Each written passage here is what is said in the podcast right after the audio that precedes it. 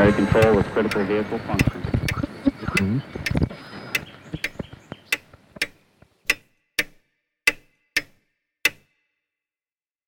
Herzlich willkommen zu Zukunft Denken, Episode 23. Vielleicht ein paar Anmerkungen zu Beginn. Die Idee dieses Podcasts war es von Anfang an, Themen zu behandeln, die keinen besonderen Bezug zu aktuellen Ereignissen haben.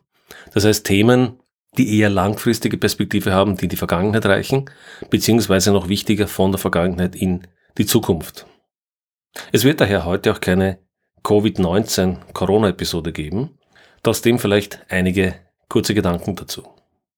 Derzeit scheinen alle im Epidemie-Modus zu sein, das heißt fokussiert auf kurz- und zum Teil auch ultra kurzzeitige Phänomene und Entscheidungen, die sich also über Tage und Wochen strecken. Dies ist natürlich in einer Epidemie notwendig, aber als mindestens ebenso wichtig werden sich die längerfristigen Konsequenzen herausstellen, mit denen sich meiner Beobachtung nach im Augenblick viel zu wenige beschäftigen. Diese Krise wird wie ähnliche Krisen zuvor die Welt mindestens für Jahre aufs intensivste beschäftigen oder die Folgen der Krise. Und es ist keinesfalls klar, dass wir diese extrem schweren langfristigen Konsequenzen auch gut in den Griff bekommen werden. Etwas grundsätzlich gesagt könnte die Krise aus meiner Sicht in eine von zwei Kategorien fallen, also die Folgen der Krisen. Einerseits, das ist die Hoffnung einiger, könnte es der Tropfen, der das sprichwörtliche Fass zum Überlaufen bringt, sein und der uns letztlich erlaubt, viele Aspekte unserer Gesellschaft sehr fundamental zu diskutieren, zu hinterfragen und dann hoffentlich in weiterer Folge auch für, die, für alle oder jedenfalls für die meisten zu verbessern. Der andere Ausgang ist mindestens ebenso wahrscheinlich, nämlich dass wir einen unter Anführungszeichen Sieg derjenigen erkennen werden, die versuchen, den alten Zustand möglichst wiederherzustellen, diesen Zustand, der uns bereits mehrfach an den Rand des Kollaps geführt hat. Gepaart damit wird es einige wenige Krisengewinnler geben, denen es gelingt, sich an der Krise konkret zu bereichern. Und das wird nicht die Mehrheit sein. Ob wir den ersten oder den zweiten Weg wählen, hängt sehr stark davon ab, wie wir jetzt nachdenken, wie wir jetzt entscheiden.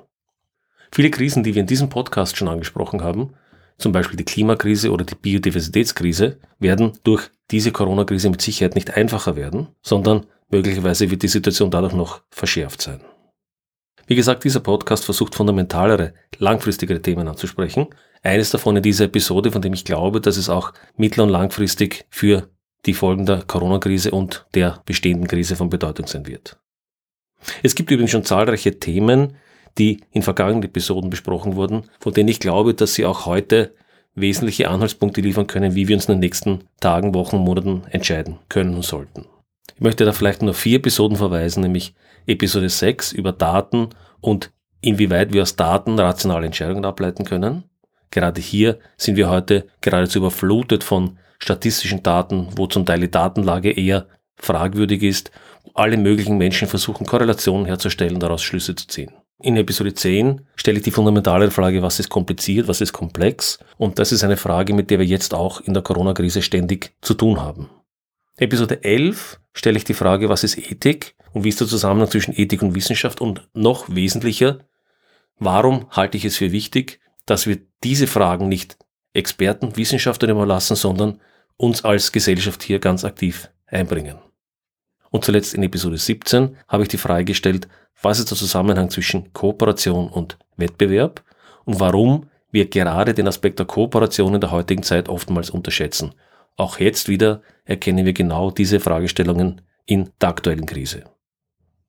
Andere Themen sind schon länger in Planung, zum Beispiel die Frage, was bedeutet Resilienz in einer Gesellschaft oder Komplexität in weiterer Form vertieft sowie Dinge wie Wicked Problems, also verhexte Probleme. Das ist eine sehr spannende Thematik, die ich dann in einem der nächsten Podcast-Episoden aufgreifen möchte.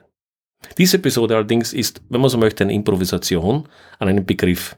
Eine Improvisation an einem Begriff, der mich seit langem beschäftigt. Und damit kommen wir zum heutigen Thema. Der Begriff oder die Begriffe, mit denen ich mich heute beschäftigen möchte, sind Frozen Accidents und Statusdominanz. Der erste Begriff, Frozen Accidents, kommt aus dem biologischen oder physikalischen Umfeld und den zweiten, sagen wir mal so, habe ich mir erlaubt zu erfinden. Beide hängen auf, glaube ich, eine interessante Weise zusammen, wie wir sehen werden. Ein bisschen die Motivation dahinter ist, die konkrete, dass wir feststellen, dass das Verändern von systemischen Eigenschaften sich oftmals als viel schwieriger in der Praxis herausstellt, als ursprünglich erwartet. Das hat auch ein bisschen mit den sogenannten Wicked Problems zu tun, die ich vorher schon erwähnt habe. Dazu wird es dann eine eigene Episode geben, die darauf im Detail eingeht. Wir kennen das an vielen Beispielen, sei es, dass große IT-Systeme in Unternehmen umgestellt werden sollen oder die Mobilität einer Stadt neu gedacht werden möchte. Oder das Steuersystem, das ständig komplizierter und auch komplexer wird. Dazu nachher ein konkretes Beispiel. Aber auch der existenziell notwendige ökologische Umbau, man könnte auch sagen Rückbau, unseres Wirtschaftssystems stellt sich in der Praxis als bis dato unüberwindbar heraus, jedenfalls aber wesentlich schwieriger, als das vielleicht von so manchen angenommen wird. Und das liegt unter anderem, wie ich meine, auch an diesen beiden Aspekten, Frozen Accidents und Statusdominanz. Gehen wir ein bisschen in die Details. Den Begriff Frozen Accidents habe ich das erste Mal vor mehr als 20 Jahren bei einem Vortrag des Physikers und Nobelpreisträgers Murray Gell-Mann gehört, der einen Vortrag in Wien gehalten hat und da dieses, diesen Begriff Frozen Accidents eingeführt hat. Der hat mich seit damals fasziniert. Gellman ist der Ansicht, dass es im Wesentlichen zwei Dinge gibt, die sozusagen erzeugen, was wir in der Welt sehen, was wir in der Welt erleben. Nämlich erstens die Naturgesetze, ohne darauf jetzt näher einzugehen. Und zweitens Zufälle, Ereignisse, die in verschiedene Richtungen gehen können, wo aber diese zufälligen Entscheidungen dann in einigen Fällen langfristig große Unterschiede machen können.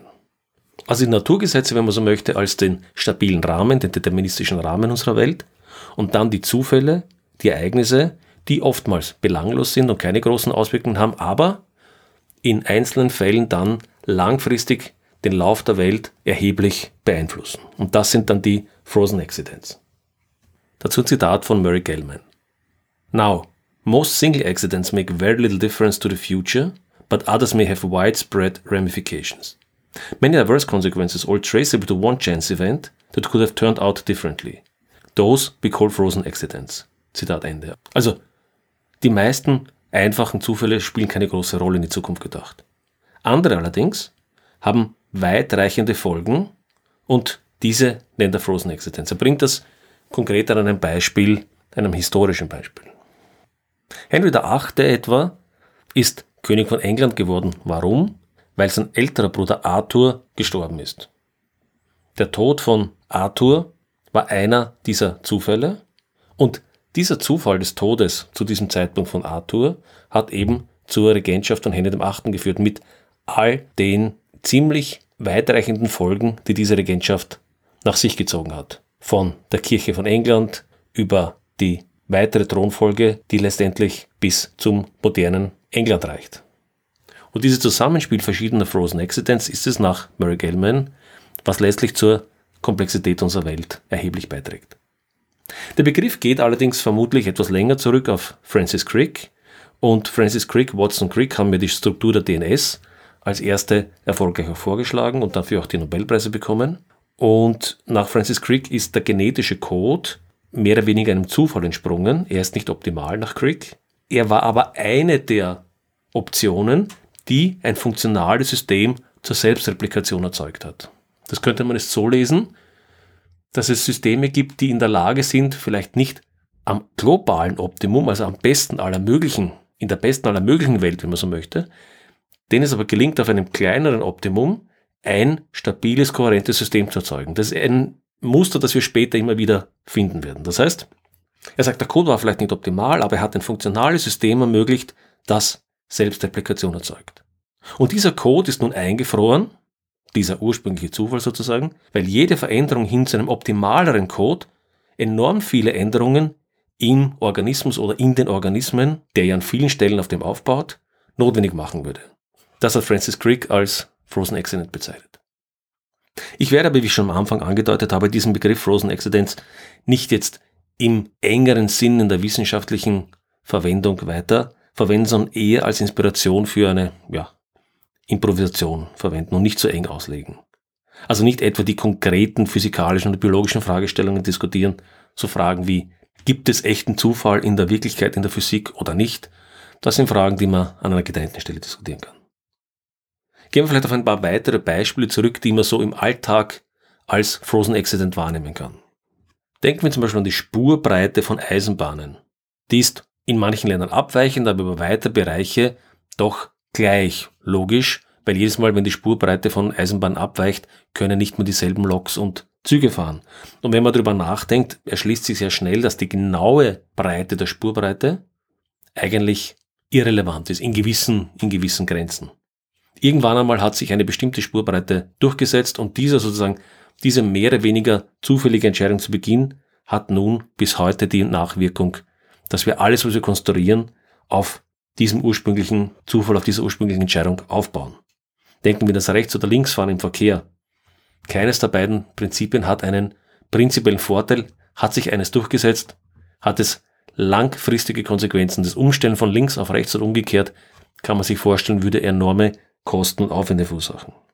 Oder denken wir an berufliche Entscheidungen. Viele der beruflichen Entscheidungen von Menschen oder Entscheidungen des Lebensweges werden relativ früh im Leben getroffen, vielleicht mit 11, 12, 13, 14 Jahren. Gehe ich in eine technische Richtung, gehe ich vielleicht in eine sprachlich oder naturwissenschaftliche Richtung. Und diese Entscheidungen, die relativ früh getroffen werden, haben dann einen langfristigen Effekt. Und ob die Entscheidungen jetzt mit 12, 13, 14 tatsächlich auf tiefer Rationalität beruhen oder eben auf Zufällen, weil man einen guten Lehrer hatte, der einen beeindruckt hat, oder weil die Eltern einen in eine bestimmte Richtung geschoben haben. Diese Effekte, die unter Umständen sehr klein sein können, haben dann unter Umständen Auswirkungen bis zum Tod des Individuums. Und derartige persönliche, aber auch technische Effekte erkennen wir an allen Ecken und Enden. Das heutige Keyboard-Layout etwa, das wir an einer Computertastatur haben.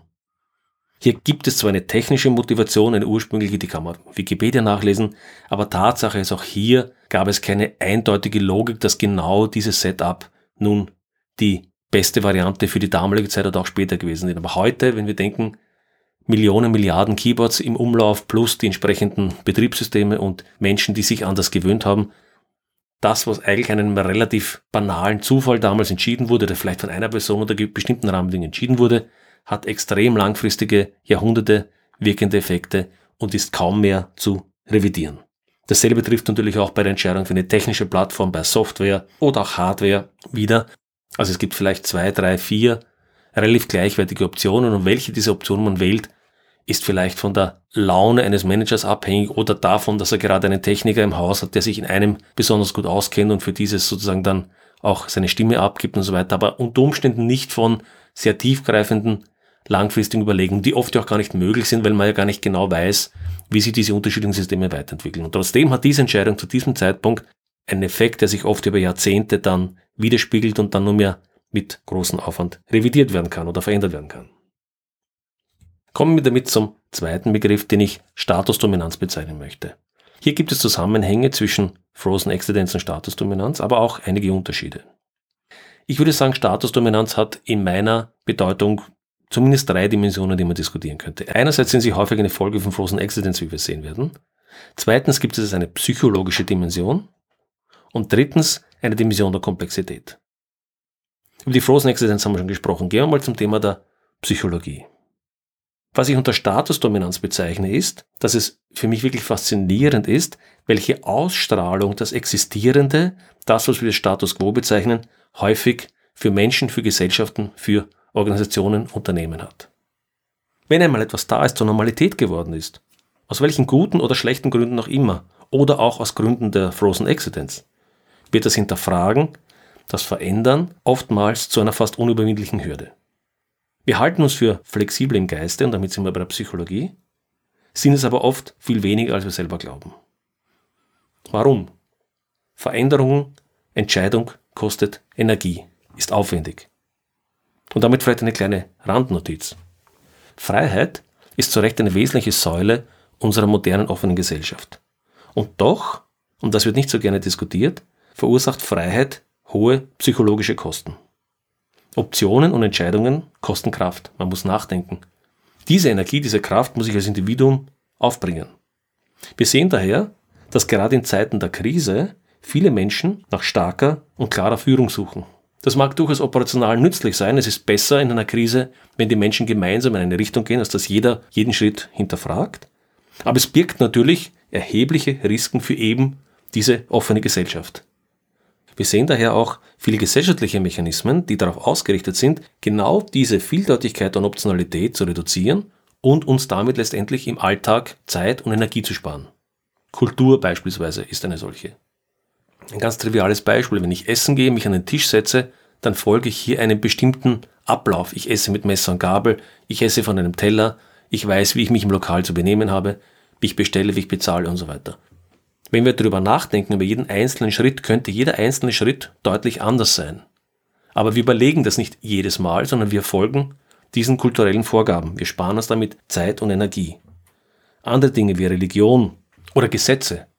Gesetze in einem Staat sind langfristig ausgehandelte Mechanismen, wo man sich auf bestimmte Prinzipien geeinigt hat, über die dann, zumindest für eine längere Zeit, nicht mehr diskutiert wird.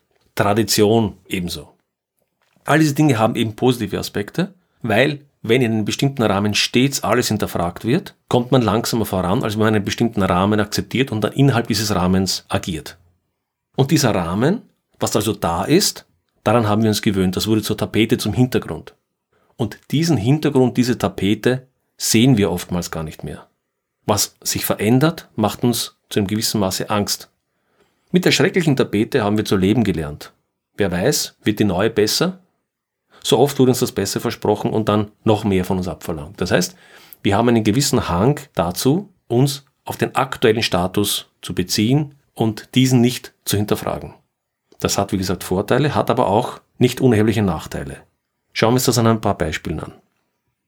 Vor fast 30 Jahren hat mein älterer Professor damals in einem Seminar an der TU Wien eine Frage gestellt, nämlich, wer würde heute eine Technologie zulassen, die ohne Zweifel einige Bequemlichkeiten mit sich bringt, auch andere Vorteile verspricht, aber allein in Österreich 500 bis 1000 Tote verursacht, jährlich, in Deutschland um die 3000 und weltweit mehr als eineinhalb Millionen Menschen tötet, jedes Jahr.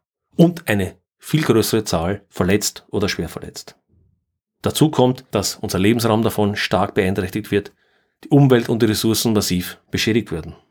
Sein Punkt war natürlich der, kaum jemand würde heute aktiv die Zulassung dieser Technologie, des Autos, des PKWs unter solchen Rahmenbedingungen zustimmen. Aber heute ist die Technologie hier. Sie hat sich sozusagen schleichend in unser Leben gebracht. Und mit dem Hiersein verändert sich die Wahrnehmung der Technologie, des Zustands, des Risikos. Es wird zum Hintergrund. Wir gehen durch die Stadt. Es wird normal, dass wir von PKWs umgeben sind. Oder Rauchen. Fragen Sie einen jungen Menschen, der vielleicht vor 15 Jahren geboren wurde, der heute 15 ist, der noch nie erlebt hat, dass in einem Lokal geraucht wird und der vielleicht diese Diskussion nicht verfolgt hat, wird vielleicht schwer sein, solche zu finden, aber nehmen wir an, wir hätten einen solchen jungen Menschen, würde man diese Person fragen oder mehrere Personen aus dieser Alterskategorie fragen, ob man denn nicht das Rauchen im Lokal zulassen sollte. Ich glaube, man würde wahrscheinlich auf Kopfschütteln und Unverständnis stoßen. In den 1970er, 80er Jahren war es völlig normal, mit Kindern in völlig verrauchten Lokalen Mittagessen zu gehen oder in Cafés zu gehen. Und danach mit den Kindern ohne Gurt am Rücksitz nach Hause zu fahren und vielleicht im Auto noch im Gegenwart der Kinder zu rauchen. Das sind Dinge, die wir heute fast als Körperverletzung von Kindern wahrnehmen und nur mit so einem ganz geringen Maß stattfinden. Aber wie lange hat es gedauert, bis wir das, was als absolute Normalität des Alltags wahrgenommen wurde, zu verändern? Wir erinnern uns, wie schwer diese Prozesse waren. Alkohol. Alkohol führt zu erheblichen negativen Folgen. Aggressives Verhalten, Unfälle, schädigt die Gesundheit. Das ist alles unumstritten. Aber wir haben nicht nur damit gelernt, damit zu leben, sondern es wurde Teil der Kultur, sogar der politischen Kultur. Politiker eröffnen Saufgelage wie ein Oktoberfest, um ihre Popularität zu erhöhen. Auf der anderen Seite aber lehnen sie Cannabis oder Magic Mushrooms ab. Warum eigentlich? Bei einer rationalen Betrachtung passt das nicht zusammen. Was für uns aus irgendeinem Grund zum Normalfall geworden ist, wird in unserem Geist anders behandelt als etwas, was neu kommt. Lassen wir mal die psychologischen Dimensionen wirken und gehen wir auf den zweiten Aspekt, nämlich die Frage von Komplexität und Folgen von Frozen Accidents. Manche der Beispiele, die ich vorgebracht habe, zum Beispiel das Rauchen, war ja durchaus eines, wo es dann endlich nach langem Prozess möglich war, diesen Normalfall zu verändern. Und es stellt sich dann aber heraus, dass wenn dieser Rahmen mit der Rahmen der Normalität dessen, was als normal wahrgenommen wird, selbst das Problem ist, das heißt, wenn die Tradition keine gute Richtlinie mehr ist, sondern wenn sie selbst verändert werden muss, dann stellen wir häufig fest, wie schwierig und langwierig eben dieser Prozess ist. Finanzsystem, politische Strukturen sind sehr stark von eben kumulativen kleinen Entscheidungen der Vergangenheit geprägt. Teilweise weit zurückliegende, denken wir in Verfassungen, die zum Teil hunderte Jahre zurückreichen und oftmals nur mit großen Schwierigkeiten oder großem politischem Aufwand verändert werden können. Daraus folgt etablierte Strukturen, die eben nicht mehr das leisten, was man sich von ihnen erwartet, zum Beispiel weil sich der Kontext verändert hat, weil sich die Welt verändert hat im Ganzen, aber eben diese Strukturen das nicht schnell genug mitbekommen, beziehungsweise sich durchaus von der Realität abkoppeln und ihre eigenen Welten schaffen, in denen sie sich gut leben lässt, jedenfalls für diejenigen, die in der Struktur sind, leisten dann häufig nicht mehr das, was man von ihnen extern erwartet. Wir haben aktuelle Beispiele. Die WHO wird von vielen heute, glaube ich, zu Recht kritisiert, dass sie nicht mehr in ihrem Handeln, in ihrem politischen Impetus so agiert, wie man das noch vor einigen Jahrzehnten erwartet hätte. Politische Strukturen wie die Europäische Union.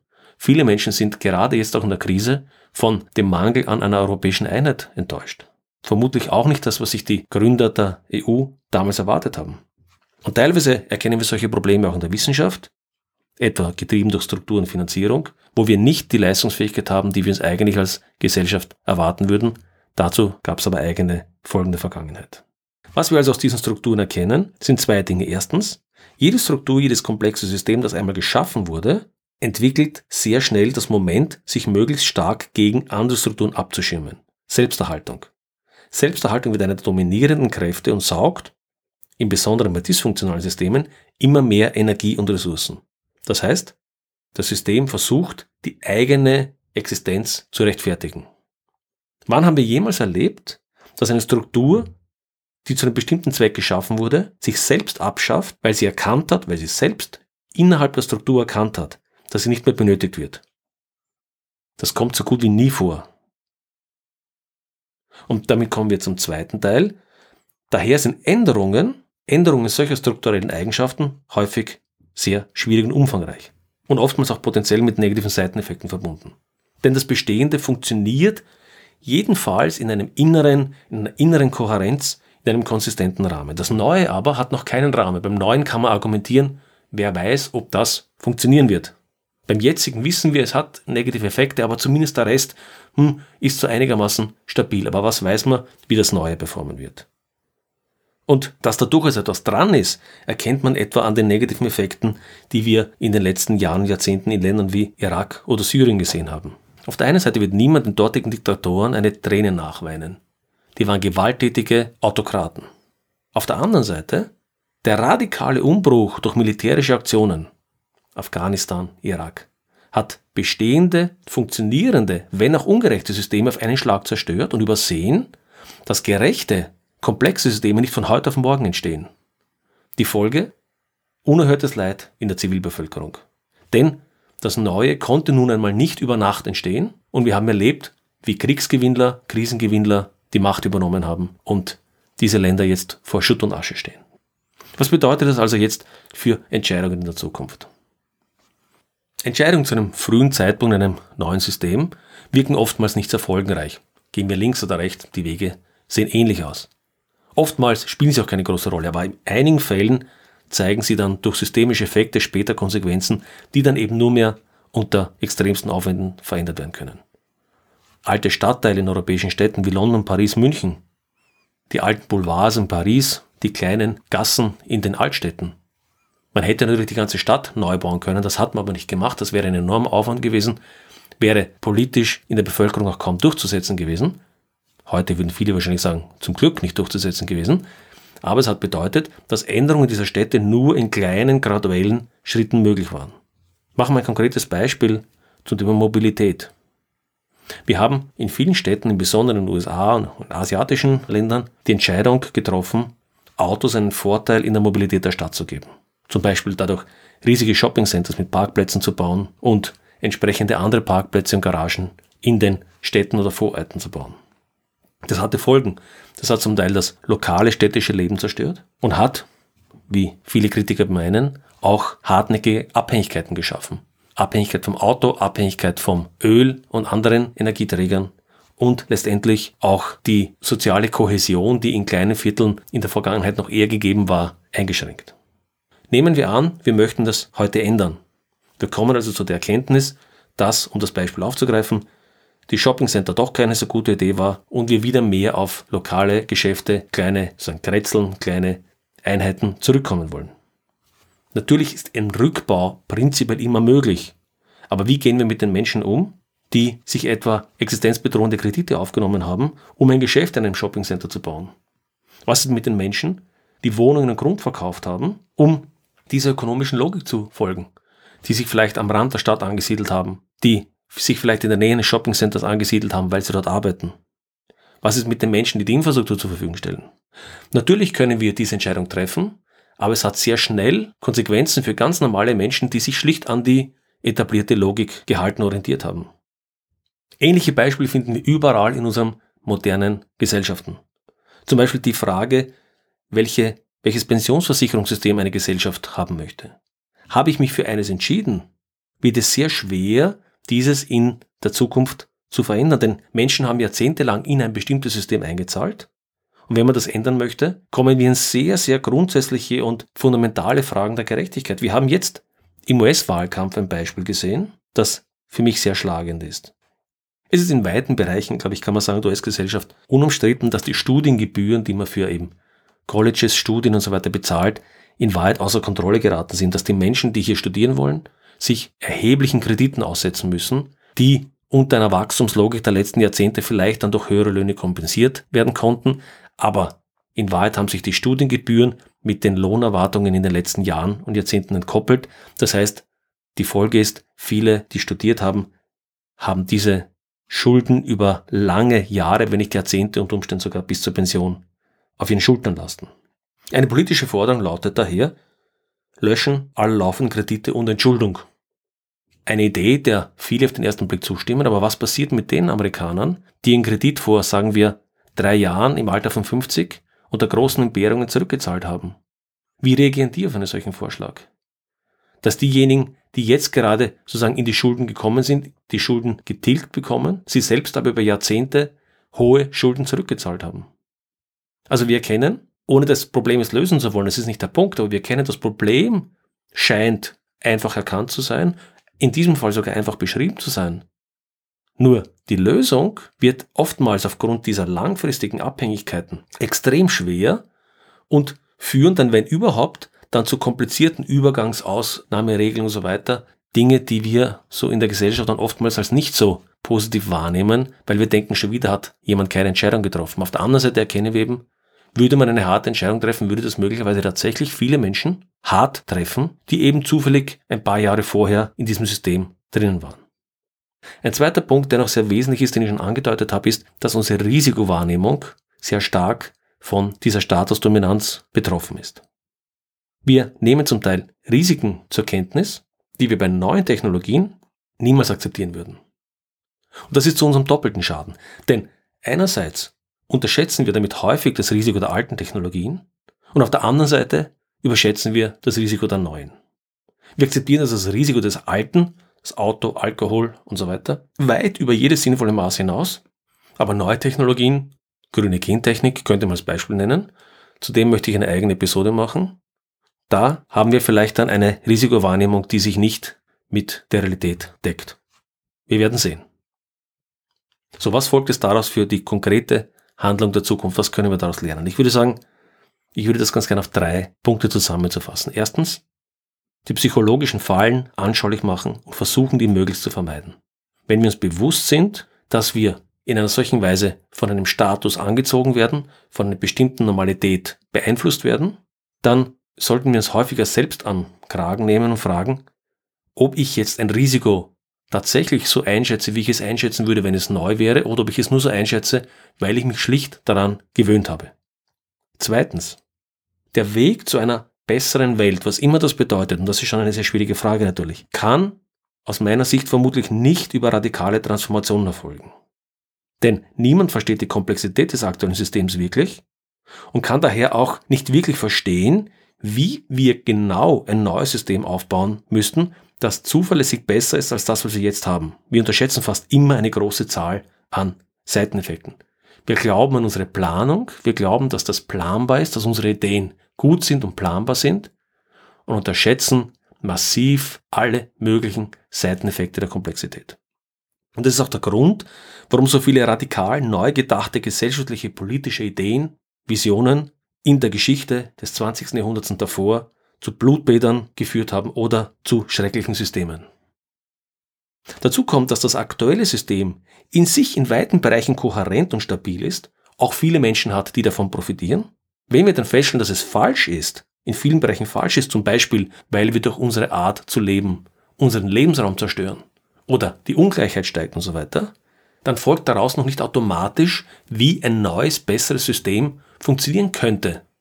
Denn wovon wir nichts haben ist, daher auch die früheren Beispiele der Länder wie Afghanistan oder Irak, wovon wir nichts haben, ist, dass wir radikal versuchen, in ein neues, besseres System zu wechseln, aber in dieser radikalen Transaktion dann scheitern und dann sozusagen zwischen den Stühlen im Chaos sitzen bleiben.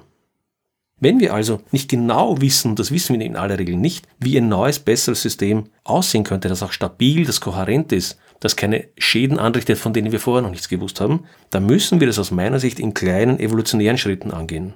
Das bedeutet nicht, dass diese Schritte ewig dauern müssen. Man kann diese kleinen Schritte auch in relativ schneller Abfolge machen, aber es sollte aus meiner Sicht ein evolutionärer, eine evolutionäre Transformation sein und keine radikal revolutionäre weil diese fast mit Sicherheit scheitern.